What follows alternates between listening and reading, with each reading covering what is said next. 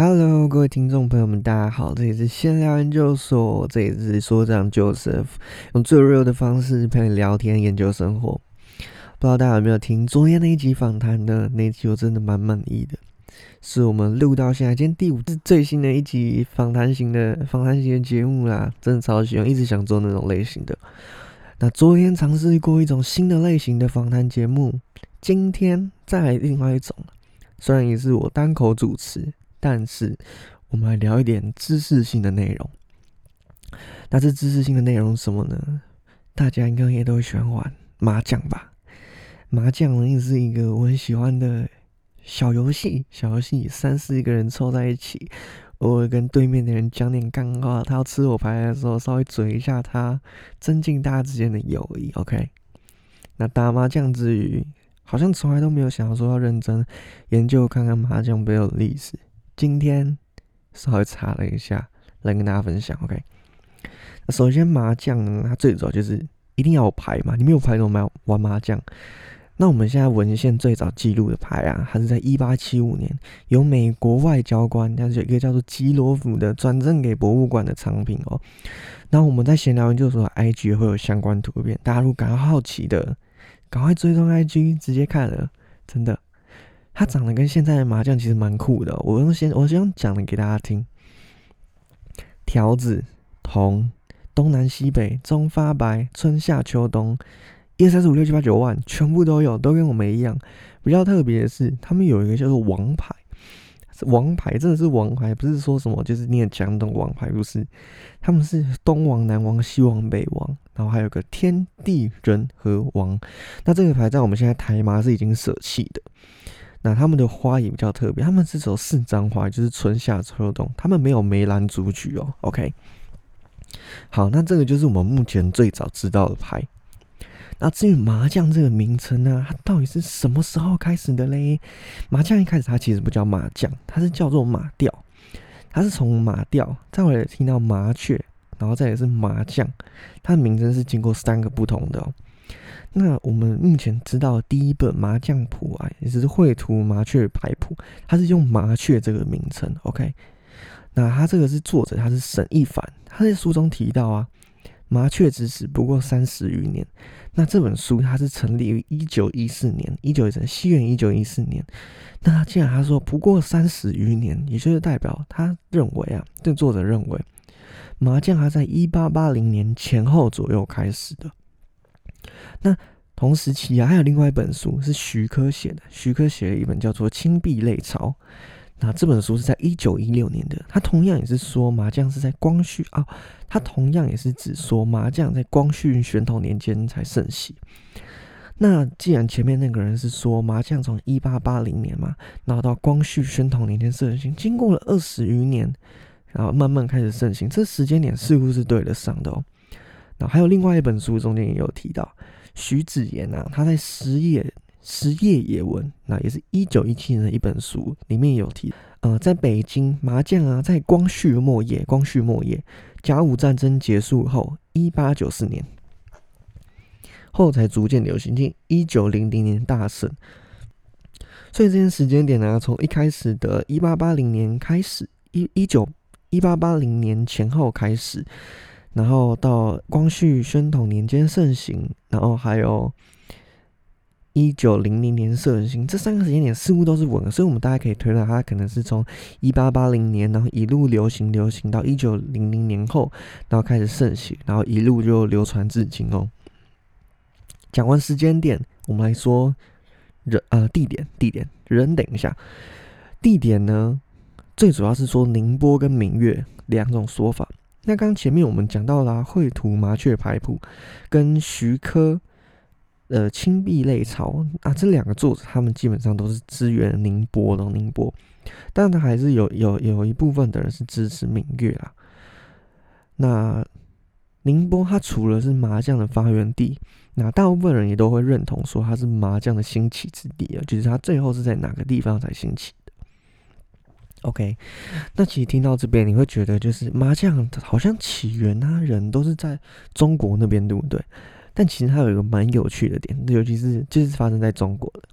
那一九四九年呢，中华民中华人民共和国他们成立了。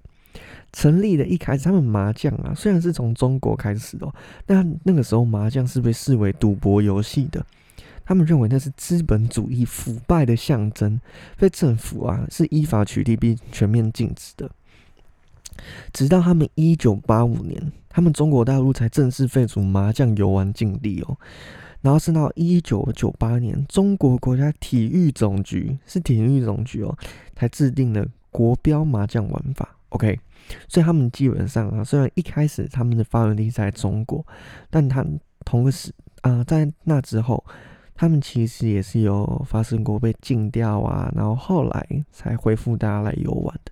那跟大家补充一个很酷的消息，就是之前有新闻在讲啊，就是二零二四年巴黎奥运上面似乎是可以看到光剑跟麻将哦。那目前确定的是只有光剑，就是你可以可能看到星际大战那种感觉。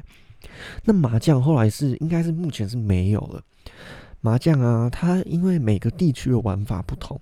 可能台麻台湾玩法，然后日麻日麻玩法。中国大陆那边呢，他们每个地区有每个地区的玩法，什么杭州麻将啦、广东麻将，每个地区的麻将玩法也不一样。所以我们要在奥运上面看到麻将，可能要再等一小段时间了。好，刚说完时间、地点，再来再就要讲人物了吧？到底是谁发明麻将的？我们刚刚前面提到一个美国外交官。他只有把麻将啊这个东西，就是交给博物馆当藏品，但这并不代表他是发明者，发明者另有其人。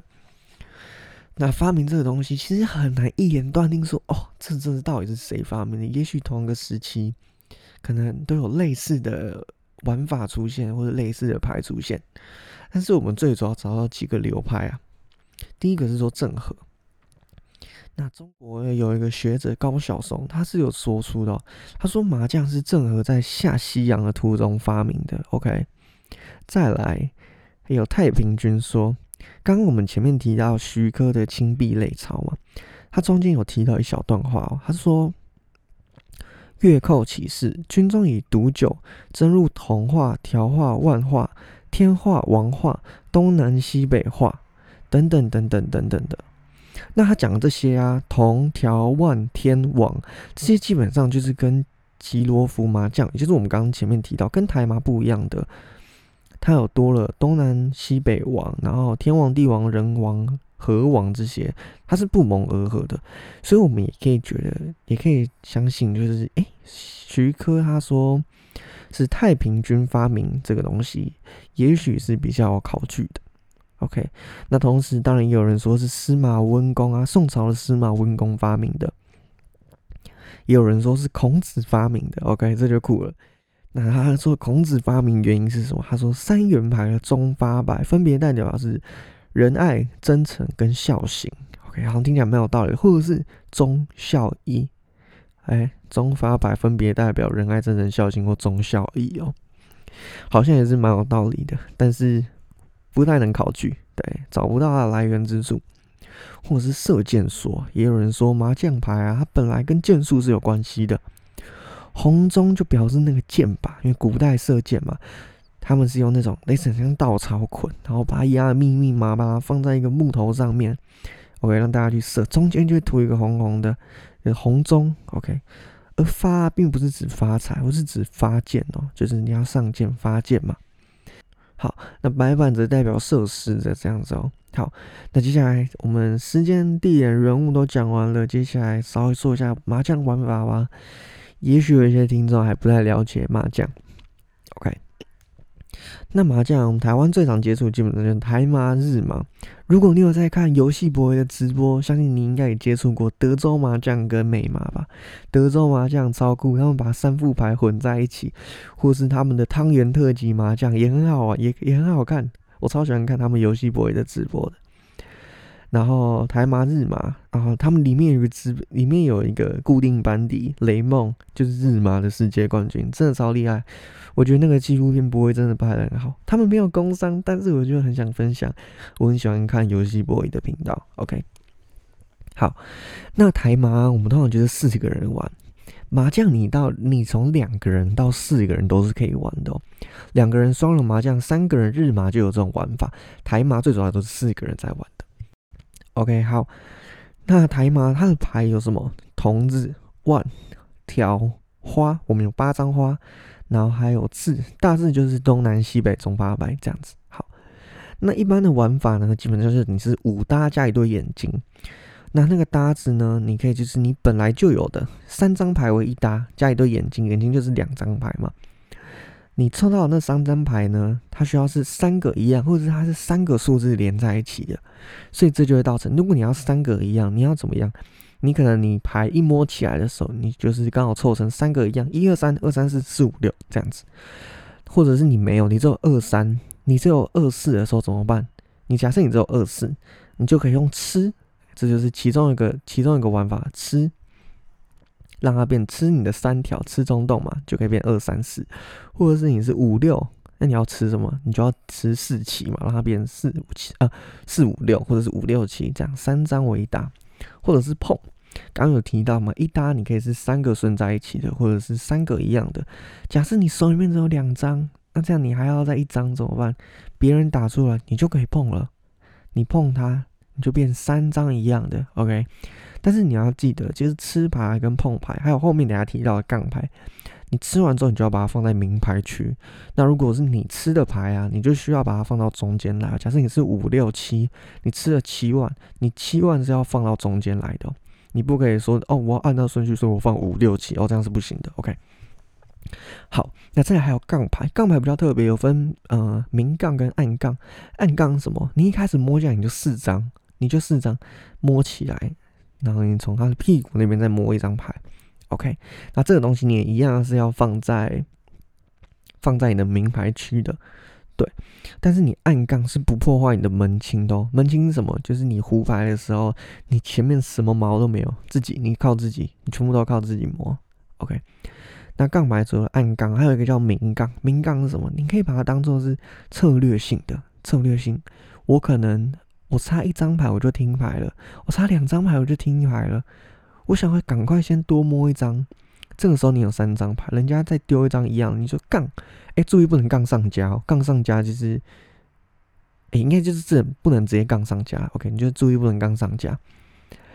你就杠了之后，从后面再摸一张牌，你这样就多摸一张，有没有赚到？但这样你就没有门清，OK？那有一些人这样子会这样杠牌，也是故意不想给别人吃牌，想说我这边三张了，丢一张让他吃到，他气不就变好了？嗯啊，这样不好啊，他苦变好，我胡牌几率就变小了。所以杠牌你可以把它当成是一个策略性的，尤其是明杠。那再就是胡牌啊，胡牌就是你只要满足你的五个大字、一对眼睛，基本上就可以胡牌了，OK？好，那我相信讲到这边应该就差不多了。麻将啊，它其实就是一个怎么样变化无穷的一个游戏。你要去算它的几率、它的组合，有时候你亏好，你根本不用算，怎么猜怎么进。你拿到一手烂牌，转眼间它就变好牌了。也有人说打麻将可以训练你的思考能力，你牌局中要不断改变策略。如果上将爱吃。或者是他很爱增搭的，也许你猜牌的顺序就是要调整。所以，这就大概就是我喜欢麻将原因，真超好玩的。好，闲聊六手这集就到这边，希望收听到这边的观众打麻将都可以天天大三元，混色蹦蹦虎，要天天大四喜也太难了啦。OK，祝你们打麻将都可以赢钱，但是不提倡赌博，赌博还是不好的。小小的玩家好，跟大家增进友谊最重要。OK，闲聊就说这一集就到这边，拜拜，下次再见。